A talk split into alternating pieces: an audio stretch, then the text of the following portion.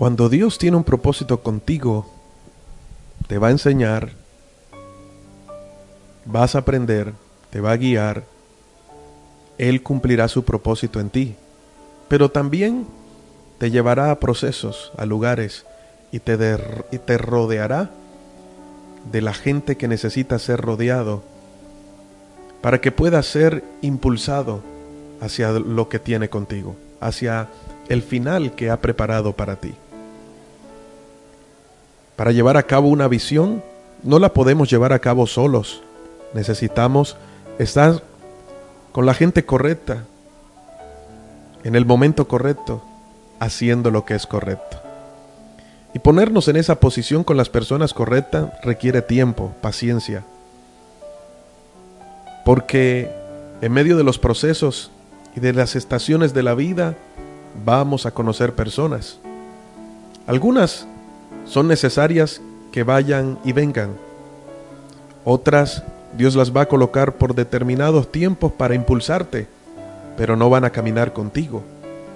Y otras van a ser los que van a permanecer fieles contigo en todo tiempo. Así que tienes que aprender a reconocerlas. En la vida de David, desde que comenzó su llamado detrás de las ovejas, al vencer al gigante, al llegar al palacio, ahora David se dirigía a la cuarta estación. Yo quiero darte la bienvenida a esta cuarta estación de la vida porque nos pasa a todos. Es la estación Adulán. Adulán era el nombre de un lugar no muy apreciado, un lugar que podía servir de refugio, pero no era el lugar que a ti te gustaría estar. Si yo te preguntara, o si te dijera que tienes la oportunidad de irte con tu familia a un lugar para refugiarte, y te diría, escoge el lugar que quisieras estar, ¿cuál escogerías? Quizás alguno pensaría en Dubái, otro en Estados Unidos, otro en alguna playa o en el Caribe. Y considerarías que es un buen lugar para empezar de nuevo, ¿verdad?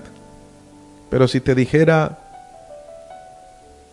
vas a ir al siguiente nivel, pero necesitas aprender a vivir en ese lugar donde Dios te va a llevar. Y ese lugar es una cueva. Ese lugar se llama la estación Adulán. Y Adulán no es Disney World. Adulán no es una playa del Caribe. Adulán es una cueva donde son entrenados los valientes.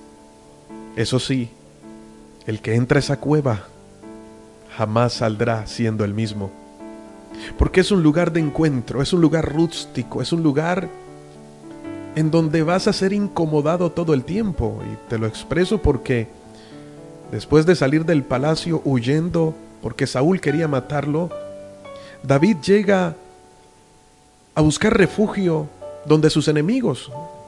David llega donde los filisteos. Y cuando es reconocido como aquel capitán que mató a Goliat y como aquel capitán de los ejércitos de Israel, David los engaña haciéndoles pensar que él estaba loco y toma la actitud de una persona que ha enloquecido. Así que el rey no le quita la vida, sino que lo desecha. Pero cuando David sabe que los del ejército del rey de los filisteos lo habían reconocido, él prefiere salir de allí. Ahora, no era su lugar. Muchas veces te vas a encontrar a las personas equivocadas en el camino y recuerda, no es tu lugar. Allí no es donde Dios te colocó. Es necesario que aprendas a discernirlo. Porque si David se quedaba entre los filisteos, que eran los enemigos de Israel, y que luego, cuando él fuese rey de Israel, se cumpliera su propósito, iban a ser sus enemigos, David no podía morar con ellos. Yo quiero preguntarte, una vez que has salido de la estación Saúl y que Dios ha trabajado contigo, viene la estación de Adulán. Pero recuerdas que en ese momento de transición, cuando vas a pasar de un lado a otro, ten cuidado con quienes te rodeas, ten cuidado a dónde llegas, Y ten cuidado donde decides acampar. Porque puede ser que estés en medio de los filisteos, tus enemigos, y si te acostumbras a ellos, en algún momento puede ser desastroso y traerá fatales consecuencias para ti. Espero estarme dando a entender. Un gran enemigo que tenemos es el mundo, el sistema. Todo lo bueno le llaman malo y lo malo le llaman bueno. Si tú haces campamento en el mundo y te acomodas a él, obviando el consejo que nos da el Señor en Romanos 12, 2, en donde se nos dice que no nos acomodemos a este mundo, sino que renovemos nuestros pensamientos para que no nos quedemos allí si nos acomodamos en el mundo, como David en tierra de los filisteos, en algún momento. Además de perder el norte, iba a perder la vida. ¿Dónde te estás acomodando? Ten cuidado. Así que David entendió que no debía estar allí y tomó la decisión Y entonces llegó a ese lugar, la cueva de Adulán. Por eso, en 1 Samuel capítulo 22, desde el verso 1 nos dice, entonces David salió de Gad y escapó a la cueva de Adulán. Al poco tiempo sus hermanos y demás parientes se unieron a él allí. Luego comenzaron a llegar otros hombres que tenían problemas o que estaban endeudados o que simplemente estaban descontentos. Y David llegó a ser capitán de unos cuatrocientos hombres.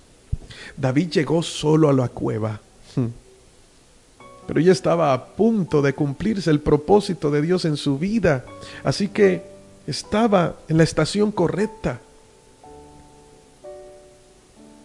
Estaba en Adulán él llegó solo, pero Dios tenía a las personas correctas para rodearlos. Ahora, muchas veces, préstame atención, las personas correctas que Dios tiene para ti van a ser las incorrectas que el mundo va a criticar. Los que llegaron con David, tendría que David tener una lupa muy limpia para poder observar que eran las personas que al entrar en la cueva se iban a convertir el ejército que él iba a necesitar. Y era nada más y nada menos que 400 hombres. Ahora, dice 400 hombres, pero imaginémonos si tenían hijos y mujeres. Toda una población alrededor de David conviviendo en una cueva. Ahora, esto es maravilloso porque ¿Cómo tú vas a medir que son las personas correctas cuando en los momentos de crisis permanezcan fieles contigo? Si tú tienes que dormir con una roca como tu almohada, ellos van a dormir a tu lado con una roca como su almohada si tienen que vivir en un lugar lleno de piedras, escondidos en una cueva, sin revelarse, los que van a estar a tu alrededor, que van a ser los correctos. Para el mundo son los despreciados, pero para Dios son los que van a ser formados allí como tú. Ellos van a estar allí contigo, van a ser fieles en lo poco, para que entonces cuando estés en lo mucho, vas a tener gente fiel en lo mucho de quienes te están rodeando, es importante preguntarte porque esta estación es clave. Esto me hace acordar la estación Adulán. Muchos en la Biblia tuvieron que vivirla, otro que la vivió fue José.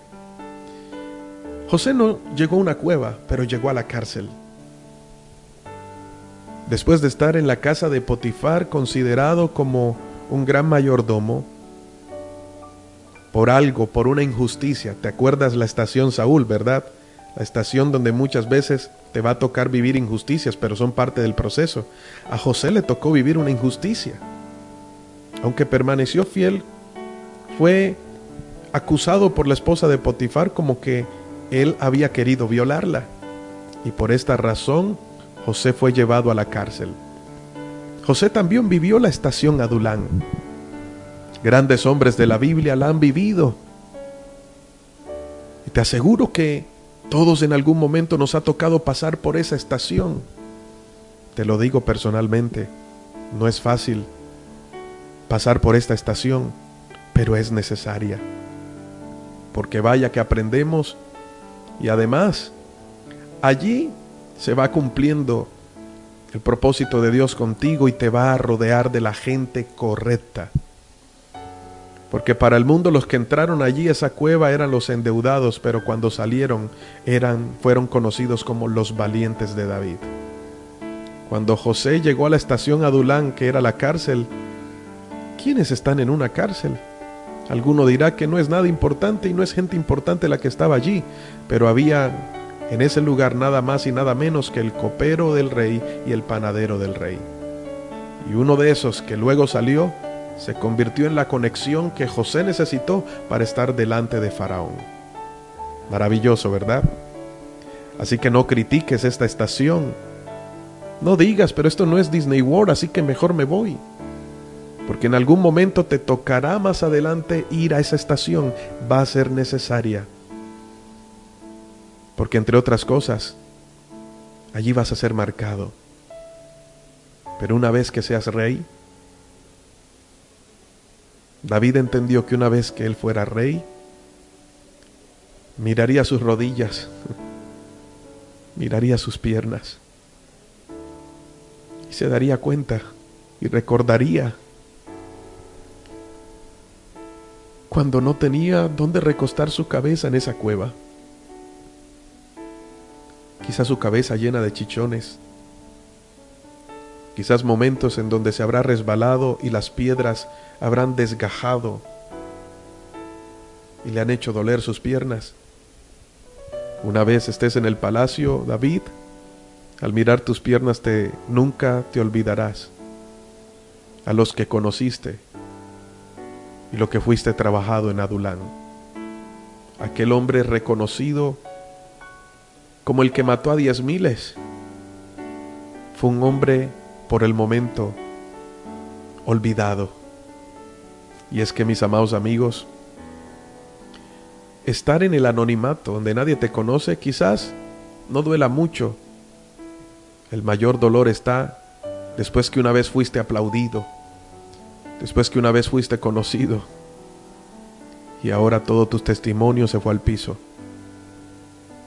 En algún momento cuando David mató al gigante, los niños querían ser como David. Ahora era el perseguido del rey. David, considerado como lo peor, entró solo a esa cueva, en silencio, adolorido. No llevaba maletas, no tenía ropa, no tenía una nevera en aquel lugar pero tuvo que aprender de las rocas. Y cada marca no fue para que él se sintiera mal, fue de aprendizaje, mis amados amigos. La cueva es necesaria, pero recuerda que allí Dios tiene conexiones, conexiones de oro. Recuerda que allí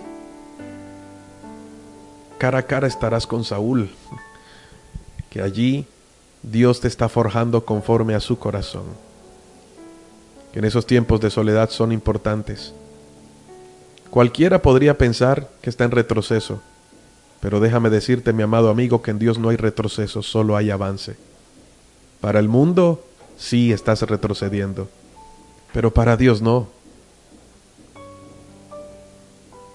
Yo quiero que en alguno de los momentos David habría pensado, ¿y en qué momento yo terminé aquí en esta cueva?